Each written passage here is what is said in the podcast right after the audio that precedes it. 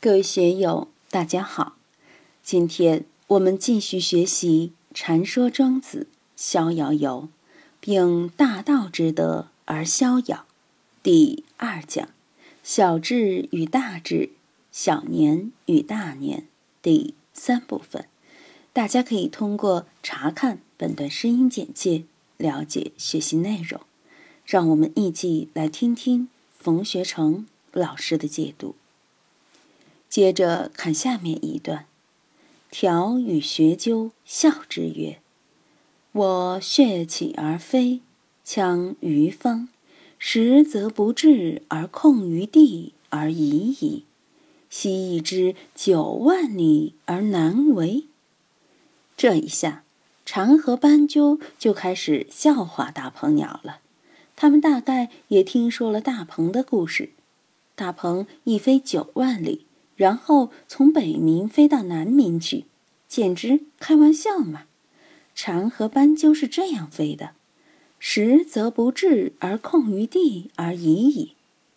我们看麻雀飞是很有趣的，它翅膀不停地扇，飞不了几丈，一下就下去了，然后又鼓起力气再飞，飞不了几丈。又下去了，不断的这样波浪式的飞，这是麻雀的飞行，不像燕子，也不像老鹰，一飞就飞得很远。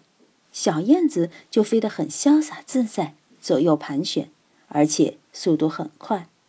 可麻雀飞行是很笨拙的，斑鸠飞得更笨拙，因为它很重，连麻雀都不如。在夏天、秋天的树林里。蝉在树上叽叽地哼上一阵儿，一下又飞到另一棵树上去了，砰的就是一下。好在他的大脑可能也没有受到什么损伤，不像人，人要是这样一下，可能就脑震荡了，就晕了。他好像没有感觉，也有失手的时候，一下在树上没抓稳，就掉在地上了。所以。实则不至而控于地而已矣，这是很可笑的。但他们的实际能力也仅如此而已。很多人就是这样，资粮不够，智慧不够，力量不够，还是鼓足勇气奋力一搏。但是呢，仅很短的距离就落下去了，因为没有那个毅力，没有那个运气。那些做生意的。短线运行的，今天投资搞不了两个月，不行了，换地方，再去投资。这样的人就处于调与学究的这么一个飞行状态。真正有实力的大公司，一动手就是几个亿、几十个亿，投下去运作的周期就是若干年，期间出现些鸡毛蒜皮的事，他们根本就不当一回事。个人的能力不一样，眼界不一样，胸怀不一样，当然运气也不一样，生活的轨迹也不一样。开小公司做小老板的这些人，能不辛苦吗？当年成都那些跑单帮的，坐火车到广州，那时得四十多个小时，到红棉广场购几袋货，立即乘火车赶回成都。为挣点钱非常辛苦，不像如今做大了的，上午飞深圳，下午去上海，晚上回北京，早上又去旧金山。虽然局面不一样，但同样是忙，同样是累呀。那些飞美国的，光倒时差都得几天。若不想累，只过点小日子，成都这里一千元一个月，每天吃点麻辣烫。打点儿小麻将，还不是过得挺好的，挺舒服的，幸福指数很高。在香港，月薪一万的人为生活所累，听说有六分之一的人都得了抑郁症，那个不划算。挣那么多钱干什么呢？挣那么多钱吃药吗？当然，这个是人的境界不一样。这里是蝉和斑鸠笑大鹏。我们这样短途旅行，都经常撞在树上，落到地上。你飞九万里，那是吹牛皮呀！到那里干啥呢？另外是莽苍者，三餐而返，复有果然；是百里者，速冲凉；是千里者，三月巨量。知二重又何之？当然，这是古代生活的平常事，现在就没有这样的事了。是莽苍者，就是说我们到郊外去旅游，三餐而返，吃了早饭出门，在山里吃午饭。如果留恋山里的景色，吃完晚餐回来也不吃，郊游嘛。回到家里，肚子还是饱饱的，很舒服。是百里者，速冲凉。如果要到一百里以外的地方出差，那么头天晚上你就要把干粮准备好。春秋战国的时候，只有一些官方的驿站，哪有商业化的驿站呢？